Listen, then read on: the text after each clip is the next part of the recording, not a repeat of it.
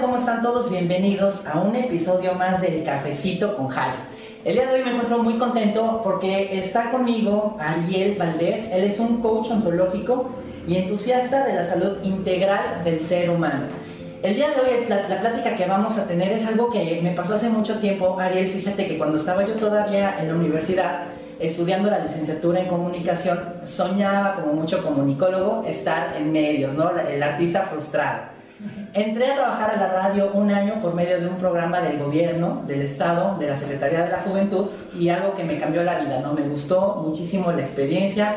Recibía buenos comentarios de compañeros, de gente de los medios y bueno, yo dije, ya de aquí soy. Intenté meterme al sindicato de la radio, estuve haciendo pruebas, estuve compartiendo micrófonos con personajes eh, pues conocidos en ese momento en la radio. Hoy en día, bueno, sigue la Nacha, todavía sigue vigente y tuve la oportunidad de compartir micrófonos con ella excelente persona, una vibra impresionante y talentosísima. De verdad que la radio no le hace justicia con toda la, energía tan padre que tiene, ¿no? Entonces, eh, bueno, yo intentando entrar en la radio, tomé cursos, este, pues estuve presente en actividades del sindicato y sin embargo nunca pude lograr entrar a, la radio, ya ahora sí que de manera formal con, con la licencia.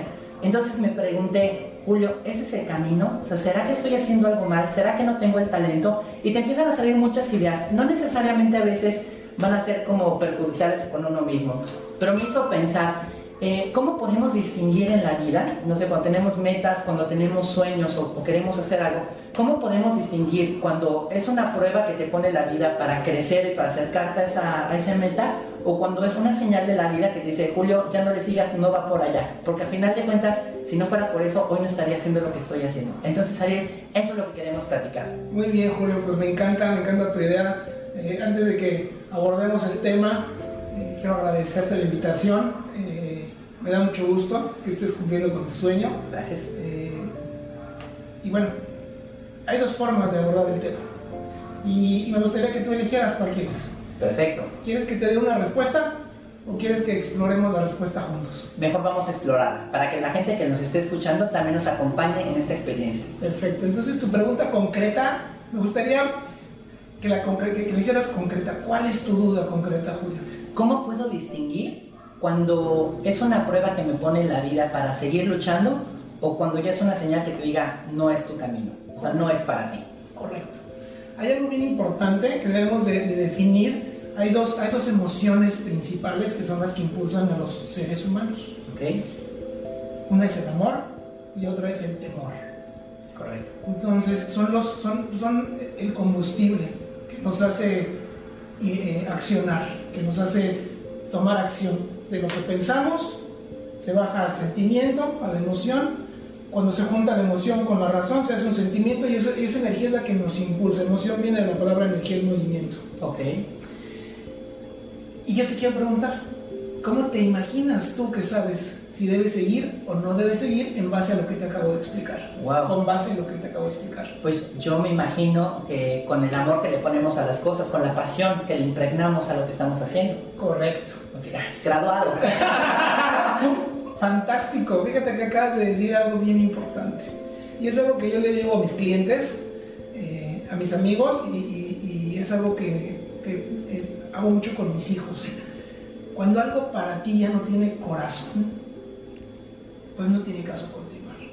Okay. Entonces ahí es cuando te das cuenta si está presente la energía que te comento que es el amor, que dices, no obstante que estoy enfrentando este, este tope, porque puedes ir desde un bache hasta un tope, hasta una cerca, hasta una barda, ¿no? Dependiendo de cómo la percibas, cómo te encuentres emocionalmente en ese momento. Cuando estás lleno de amor, pues no importa el tamaño, sigues adelante. Hay otra observación que me gusta, a mí me gusta mucho eh, ir a la ontología de las palabras, a la etimología de las palabras. Está, estamos muy condicionados a hablar de lucha. Lucha eh, viene de luctare. Luctare es cuerpo a cuerpo cuando tú, cuando tú hablas de lucha, intrínsecamente estás diciendo que te vas a enfrentar a algo. Y la vida no es de enfrentarse para mí. Ok.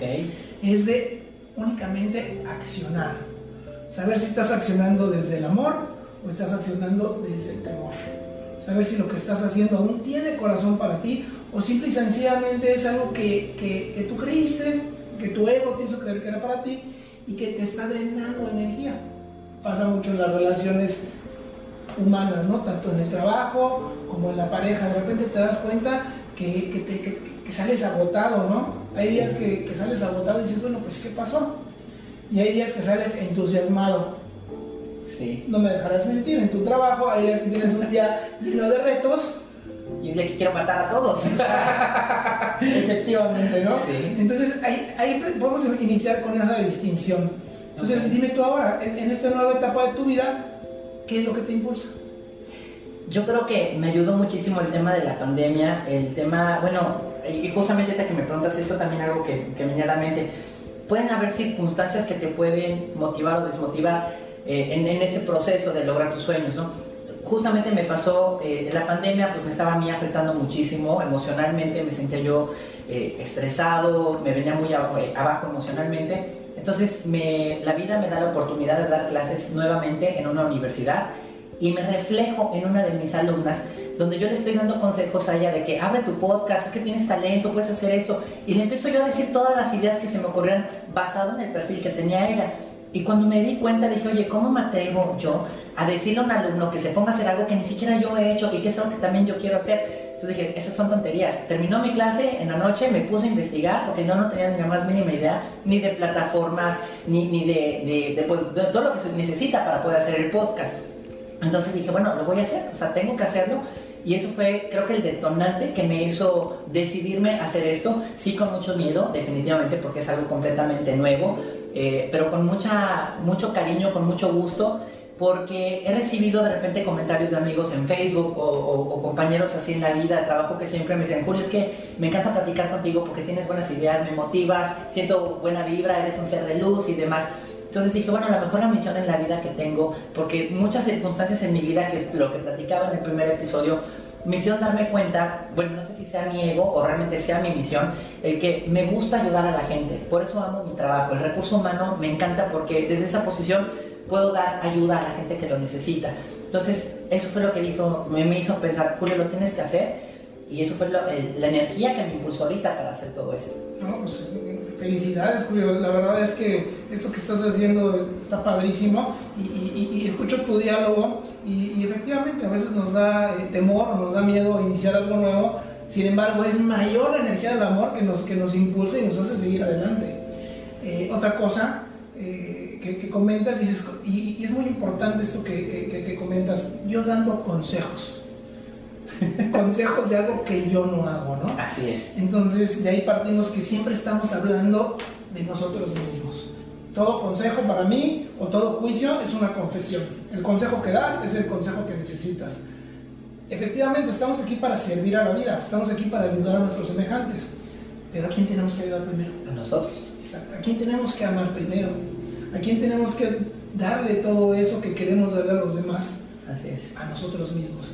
Entonces, padrísimo que hayas tomado esta iniciativa.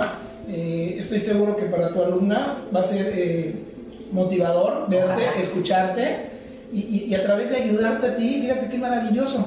Cuando nos damos cuenta que a través de ayudarnos a nosotros mismos, de cumplir nuestros sueños, de tratarnos con amor, de tratarnos con empatía y sobre todo con algo que yo, eh, esta palabra la, la utilizo mucho con fraternidad.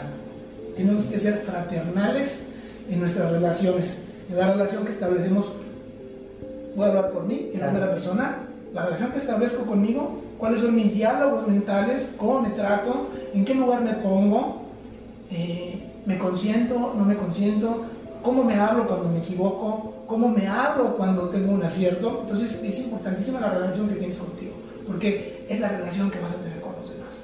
Para mí la vida se trata de cinco grandes puntos. La relación que tengo conmigo, la relación que tengo con los demás, la relación que tengo con el tiempo, la relación que tengo con las circunstancias, habladas de la pandemia, y algo bien importante, la relación que tengo con aquello más allá de mi comprensión, que para mí, Ariel, es Dios. Algo que, no tenemos claro, que, que, le podemos dar miles de definiciones, millones de definiciones, eh, pero que sabemos que ahí está, ¿no? Para los que, para los que creemos que hay algo más. Entonces, eh, esto, esta, esta, esta transición que acabas de, comentar en la pandemia, pues fíjate en, lo que derivó, ¿no? Entonces, es maravilloso. Esa es la relación que, que, está con, con algo eh, que no comprendemos. Entonces, partiendo de esto, salen todas las ideas, salen todo ese impulso. Realmente el cerebro creemos que pensamos, pero el cerebro para mí, siempre hablo por mí, es un sintonizador. Y entonces imagínate que estás como en la nube, como en el famoso iCloud. Toda la información está en la nube y de acuerdo a nuestro estado de ánimo, estamos seleccionando qué queremos descargar. Por eso es que yo, yo, yo, yo creo que las ideas las vamos descargando, ya existen, están en el campo de todas las posibilidades. Y de acuerdo a, que, a lo que nosotros buscamos, de acuerdo a, nuestras, a nuestra inteligencia, porque la inteligencia no es una, hay eh, eh, inteligencia eh, de la naturaleza, inteligencia lógica, inteligencia para recursos humanos, emocional, todo. Diferentes tipos de inteligencias, ¿no? Entonces, ahí es donde, ahí es donde empezamos a seleccionar de esos campos mórficos el, el, el que definió esto, los, campos, los, campos mórficos, es un, es un científico, un filósofo inglés, Rupert Sheldrake, que empezó con esta idea que empezamos a descargar esos, esos campos mórficos de información y esa información se convierte en campos morfogenéticos porque de alguna manera a través de nuestros pensamientos empezamos a modificar nuestra genética y nuestro ADN. Entonces ve, ve qué, tan, qué, qué, qué maravilloso es este receptor que tenemos como cerebro y luego en concordancia con, con el corazón incluso con el aparato digestivo, ¿no? Porque no me sí. dejarás mentir. Sí, completamente, yo padezco mucho de eso, definitivamente. Así es, mi querido Julio. Fíjate que, Ariel, ahorita que me comentas, me, acabas de romper todo mi panorama y mi esquema, porque, bueno, dijiste algo bien importante, que es algo que con la experiencia recientemente eh, entendí, lo del amor propio, y es un tema que tengo también ya este, pensado platicar más adelante, porque todos creemos que nos amamos, pero hasta que nos hacemos conscientes que incluso hasta lo que comemos, el peinarte, el bañarte, el hacer cosas para, para verte y sentirte bien, que no caen en la vanidad, es parte del amor propio. Pero me acabas de romper mi esquema porque yo tenía la creencia o tengo la idea no en el sentido malo de la palabra, sino en lo que conlleva la palabra sacrificio.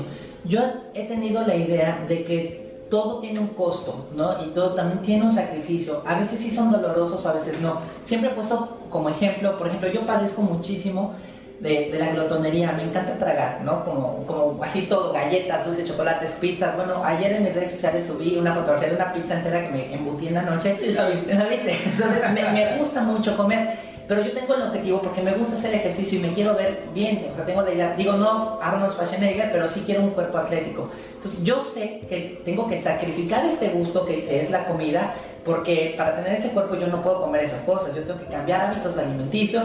Digo, a lo mejor en un... En un ¿Me no sí, claro, adelante, adelante. Volvemos otra vez a la etimología de las palabras. No sabemos hablar. Es correcto. sacrificio, la palabra sacrificio viene de un santo oficio. Ok.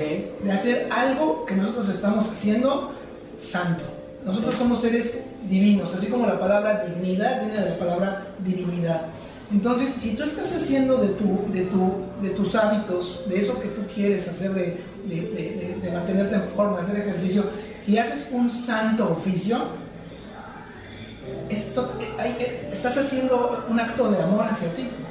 Okay. Tenemos, y tenemos la falsa idea de que sacrificar es perdernos de algo. Okay. Esa sensación de pérdida es del ego. Okay. Entonces, partiendo de ahí, viene lo mismo de luchar, luchar, sacrificio, resistencia. Eh, por ejemplo, la palabra disciplina llega a un nivel, disciplina viene de ser discípulo de una idea. Cuando tú estás convencido de algo, cuando eres discípulo de una idea, lo haces sin pensar ¿Qué te encanta hacer artículos, por ejemplo? Definitivamente esto que estoy haciendo ahorita. Okay. Grabar los podcasts, me encanta. Ok, y en este momento que estás platicando, que estamos conversando riquísimo al calor de este cafecito, ¿piensas que estás sacrificando algo? Para nada. No, para nada. Es, es ah, sacrificando en, en, en, el término habitual que utilizamos de perder. Claro. Estás haciendo santo este momento porque es lo que a ti te gusta, es lo que a ti te apasiona y bueno, hablar también de lo mío, pues entonces imagínate esa, esas, esas dos energías de, lo que te apasiona a ti hacer, o de lo que me apasiona a mí hacer y hacer sinergia, pues ambos estamos haciendo un, acto de amor hacia nosotros mismos y hacia el mundo, ¿no? Y de hecho, ahorita me acabas de dar más luz, porque volvemos a lo que comentabas en un principio, ¿no? Existen dos maneras de vivir la vida, desde el miedo y desde el amor. Entonces yo puedo estar creyendo que estoy haciendo algo con amor y con la pasión, pero también engañado con el miedo, ¿no? Porque estoy sacrificando, a lo mejor ahorita, digo, estamos en pandemia, no se puede hacer nada, pero a lo mejor una persona sí que se apasiona por hacer esto, pero que vive la vida desde el temor, puede decir, estoy sacrificando el tiempo de estar acá cuando podría estar yo paseando o comprándome algo, ¿no? Entonces sí es como hacernos conciencia de en qué, en qué modo estamos, ¿no? Con qué chip estamos operando nuestra vida, si desde el amor o desde el temor, como bien dices. Así es, eh, si vamos a datos estadísticos, el, el 90, me atrevo a que el 95% de la población, eh, su impulso es el miedo, se levantan todos los días por temor a, que los despidan si no llegan temprano, eh, a que si no desempeñan bien su trabajo, y a que si no les pagan, entonces no van a tener para pagar la renta. Entonces están en oficios o en puestos de trabajo que no les apasionan. Entonces, algo que yo hace años empecé a preguntarme, porque pues yo también estuve ahí, ¿eh? ¿De verdad? Sí, claro, muchos años estuve ahí, tardé 40 años en darme cuenta que lo que yo hacía no me, no era, me gustaba, pero no era lo que me apasionaba, ¿no?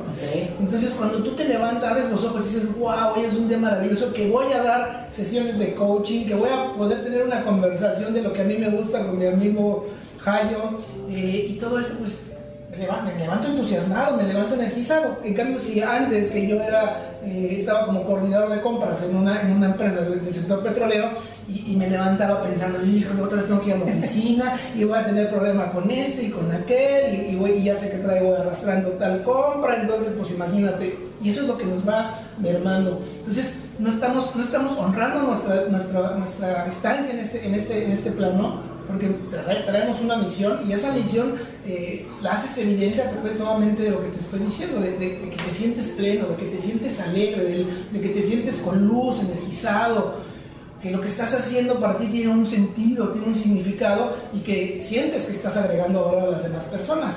¿Cómo te das cuenta? Pues a través de la retroalimentación. Sí, ¿sabes qué? De, verdad que es, es increíble esta plática porque hace un par de años antes, bueno, como dos años después de salir de la universidad, quise probar suerte en Televisa, en, la Ciudad de México, me fui a hacer casting, que fue un fracaso porque fue un relajo esa ocasión, pero bueno, por algo pasan las cosas. Empiezo a buscar yo trabajo porque yo ya no quería regresar a Mérida en ese momento, y cuando me entrevisto con un gerente, era para entrar a una empresa de vales, eh, quedé en los finalistas, fue un proceso muy largo, y me acuerdo muy bien que el gerente me preguntó, ¿por qué te debería de contratar a ti y no a otra persona? Y en ese momento se me ocurrió decir, porque me apasiona el área de comunicación. Y vi que puso así una cara así media rara, continuó la entrevista, terminamos. Y yo cuando salí de la entrevista me sentí fatal porque dije, qué estúpido soy. O sea, pude haber dicho porque tengo los conocimientos, tengo la experiencia, eso, y tenía que decir la pasión. O sea, dije, ¿qué onda con mi vida? Qué bárbaro, qué idiota, pues no me voy a quedar. Y empecé yo fatalista. Años después, cuando eh, pues tomo en forma ya el área de recursos humanos, me empapo en todo esto, reafirmo que fue la mejor respuesta que pude haber dado, porque yo en lo particular cuando contrato a una persona, sí busco eso, que tenga pasión por lo que hace, porque te pueden pagar mucho dinero, puedes tener las mejores prestaciones, mejores beneficios, pero si no sientes esa pasión por lo que estás haciendo, no vas a ser una persona automotivada, no vas a rendir y no vas a, hacer lo que, lo que te corresponde hacer, ¿no? De la mejor manera, eficiente y eficazmente, ¿no? Hay una pregunta muy grande para las que son mamás o los que son a lo mejor papás solteros. Esta configuración que tenemos de vivir desde el temor y de los famosos no, no, no, no, no, no que se les dicen a los niños, pues desde allá nos empiezan a meter la idea en el chip, ¿no? De que tenemos que vivir con miedo y no con el amor. ¿Cómo podemos educar a nuestros hijos o educar a, estos pequeños que son el futuro realmente desde hoy en día, desde el punto de vista del amor? Ok te voy, a decir algo que yo creo y que, yo pienso y que va a ser una patada en tus neuronas y en las de muchos de tus, de tus radioescuchas. A los niños no hay que educarlos. Ok, wow. y vuelvo otra vez a la etimología de la palabra. La palabra eh, educar viene de educare, que viene de, nutrir. Entonces, creemos que educar es eh, enseñar, creemos que educar es eh, disciplinar, creemos que educar es eh, limitar, no, educar es nutrir. Entonces, los niños llegan nuevitos, llegan conectados con eso que tú acabas de hablar que se llama pasión, llegan conectados directamente, son nuevos, no traen todas esas creencias, esos juicios y esos miedos que los adultos ya a través de nuestra vida hemos ido este, construyendo. no, y, y, haciendo los nuestros, ¿no? Imagínate que ellos llegan, ellos son como una, llegamos aquí como una lámpara, una luz incandescente y a través de nuestros miedos, nuestros juicios, nuestras creencias, como, como si le fuéramos poniendo este, trozos de tela encima, llega un momento en que la luz ya no se ve. Eso no quiere decir que no esté irradiando la luz. ¿Qué tenemos que hacer? A través de, de, terapias, de todo esto, ir quitando esos velos para dejar salir nuestra luz. Entonces, a los niños, a mí me encantan los niños porque son traen algo, un ingrediente principal que es la inocencia. Y la inocencia es asombro. Entonces cuando los, adultos nos dejamos de asombrar, pero así lo elegimos. Sí. ¿Por qué? Digo, nos meteríamos en temas de, biológicos y de neurociencia, pero brevemente es observarlos, ver qué les gusta, qué no les gusta, eh, quitarnos esa idea de que tenemos que comer tres veces al día, quitarnos esa idea de que, eh, de que si, no se ponen la chamarra se enferman, eh, clásico, ¿no? Que la mamá, si tiene frío la mamá, el niño tiene frío, ¿no? Igual el niño está casulando porque, porque no ha parado de correr, ¿no? Y te va a, entonces, Imagínate esa edad que la máxima autoridad para un niño es la madre o es el padre y le dice te vas a enfermar, entonces ahí entra un proceso muy eficiente de programación neurolingüística, entonces el niño asocia, si no me pongo la chamarra me voy a enfermar, Y empieza, ¿no? No es algo físico, es, es una orden que le dio la madre al inconsciente del niño porque el niño es una esponjita. Entonces, ¿cómo podemos educar a nuestros hijos? Decía Napoleón que a los hijos se les educa 20 años antes de que nazcan. Wow. ¿Y cómo es eso? Pues te tienes que educar tú. Ok. wow. ok. Y, y, y, hay muchas palabras, muchas frases que no nos ayudan a, llevar esto a cabo, que es como, es que no hay escuela para padres, es que nadie nos enseña a ser padres. Bueno, más en esta época, con todo el acceso a toda la información que tenemos, yo les preguntaría a los padres, ¿qué hacen los padres para educarse? ¿Qué hacen los padres para, para empezar a, a, empaparse de todos estos temas que hablamos de inteligencia emocional, que hablamos de inteligencia social? ¿Cuáles son las leyes de la vida? ¿Cuál es la función de una madre eh, eh, a través de la ley de la vida? ¿Cuál es la función de un padre, la ley de la vida? ¿Cómo, cómo, se, cómo, cómo, se, cómo se conforma un árbol genealógico? Todas estas cosas que hemos dejado de darle importancia por darle importancia a la materia. Sí. Y eso no quiere decir que la materia no sea importante pero hemos obviado algo que tú dijiste, nuestra pasión. Entonces, a través de nuestros juicios, eh, yo soy de la idea de que todo nuestra vida es testimonio de tres cosas, de nuestros juicios, de nuestros miedos y de nuestras creencias. Así es. El niño no trae nada de eso. Entonces, a los niños hay que observarlos y más bien hay que aprender de ellos y hay que educarnos nosotros para saber cómo tratarlos. Ok, podríamos decir entonces que la función de todos en esta vida eh, en pro de saber distinguir esto es ser facilitadores de la información y de las cosas, ¿no?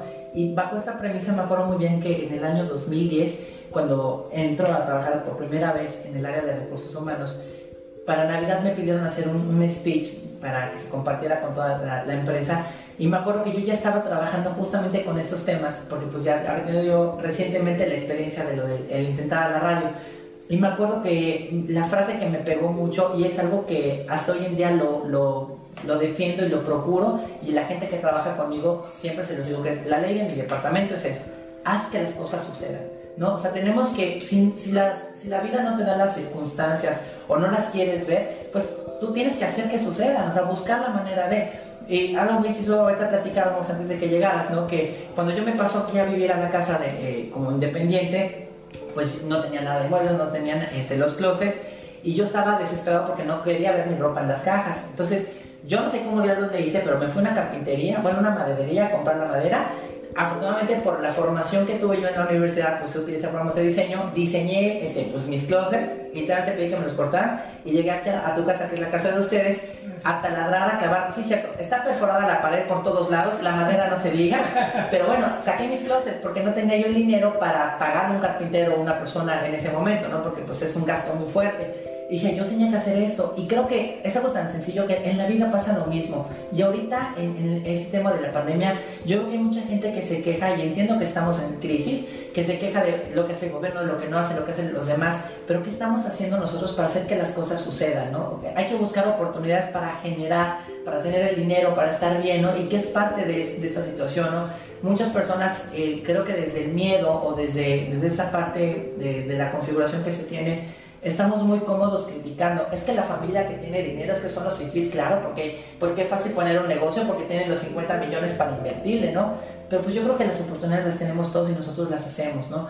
Y, y sí es bien importante todo lo que comentas, ¿no? ¿Cómo podemos evaluarnos en el proceso, Ariel, para saber que sigo yo en el amor? Porque me pongo a pensar, ok, yo estoy apasionado ahorita con, con el tema del podcast y vamos, ¿no? Pero de repente se me presentarán circunstancias, como ahorita que están pasando 20 mil personas promocionando y el ruido, que pues decir, ah, ¿sabes qué? No, necesito mejor un estudio más profesional para que no se escuche el ruido, ah, ya me desanimé. O sea, ¿cómo puedo distinguir si estoy pensando desde el amor y no desde el miedo? Una autoevaluación. Bueno, es importante prepararnos. Eh, hay, algo, hay algo que desde hace años se viene mencionando que... Eh, Digo, yo en el caso que soy coaching, estoy también haciendo una especialidad en psicoterapia. Eh, tenemos que ir a terapia.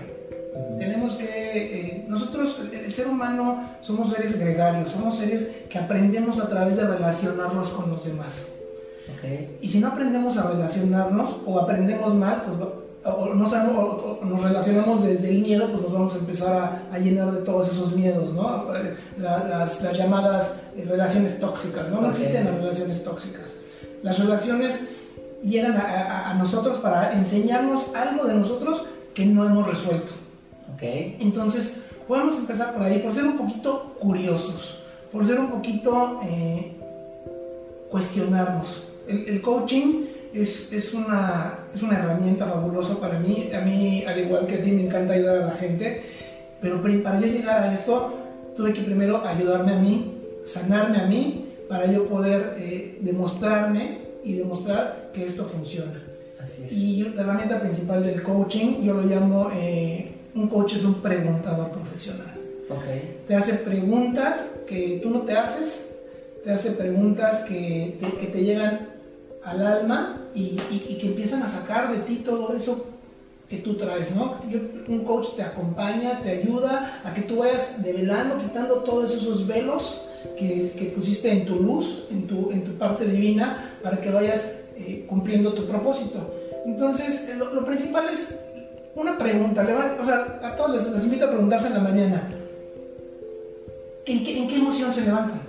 Se levantan con ánimo de decir, wow, qué padre día, voy a hacer ejercicio, voy a ir acá, voy a ir allá. O se, levantan pensando que yo tengo un día más. Ah, tengo que ir a ver. Sí, tengo que llevar a los hijos a la escuela, tengo que hacer el lunch, tengo que. O sea, todos esos tengos, ¿no? Y cambiarlos por quiero. Los tengos, cambiarlos por quiero. Ese, ese, es algo, eso es, ese es honrar tu ser, ese es honrar lo que a ti te gusta hacer y eso es darte energía. Entonces, nada más checar nuestro, nuestro estado de ánimo, en qué, estado, en, qué, en qué emociones nos movemos principalmente, ¿no? Eh, así es como pudiéramos empezar a identificar si estamos desde el amor o desde el temor. Y, definitivamente eh, invertir un poquito más. Aparte de, de, lo que yo me demostré, que me amo, es, yo ya, yo ya vivo, vivo bajo dos principios. O nada más compro lo que absolutamente necesito, o nada más compro lo que me apasiona. ¿Qué me apasiona? Bueno, me apasionan los coches, me gusta tener coches, pero me apasiona más mi preparación, mi estudio, entonces invierto en diplomados, invierto en libros, invierto en charlas con gente interesante, no con gente interesada, invierto en momentos eh, que, me enriquecen, con personas que me agregan valor y a las que yo también les puedo agregar valor. Definitivo. Es, es, es, un, es, un, es un pequeño, una lucecita que pueden ir... Este, no, yo creo que es enorme esa luz, o sea, no, no, no, es, es es impresionante ver todo este reflejo. Oye, Ariel, pues la verdad es que agradezco muchísimo toda tu experiencia, eh, todo lo que nos compartiste. Y yo, la verdad, cada, cada que voy grabando un nuevo podcast, de verdad que me quedo con un mejor sabor de boca y todo ha sido muy enriquecedor. Si la gente te quiere contactar, quiere saber más de ti o necesitas de tu asesoría, ¿cómo te pueden contactar? Bueno, les puedo dejar, eh, tengo una frase, eh, un hashtag que se llama Vibra Alto Carajo Ok. Entonces, si ustedes se meten a Facebook o a Instagram, van a encontrar ese hashtag Vibra Alto Carajo. Eh, mi página es Coach Ontológico, potencia tus capacidades. Y pues les puedo dejar también mi número, es 999 20 666 33. No es el 666 que nos da miedo, ese es del amor. Es, el 666 del amor, exactamente. Esa es otra cosa que nos han enseñado mal. Así es. El 666 es el, es el, es el número del amor incondicional. Oh, increíble. Así es. Creo que ya tenemos otro tema que platicar pronto. mucho gusto, mi querido Jayo. Muchísimas gracias a él. Y bueno, a todos ustedes, eh, gracias por quedarse hasta el final. Espero que nos sigamos escuchando la próxima emisión. Muchas más sorpresas. Ariel, de verdad, agradecido y bendecido con tu experiencia. Gracias a ti y gracias a Dios. Así es. Hasta la próxima.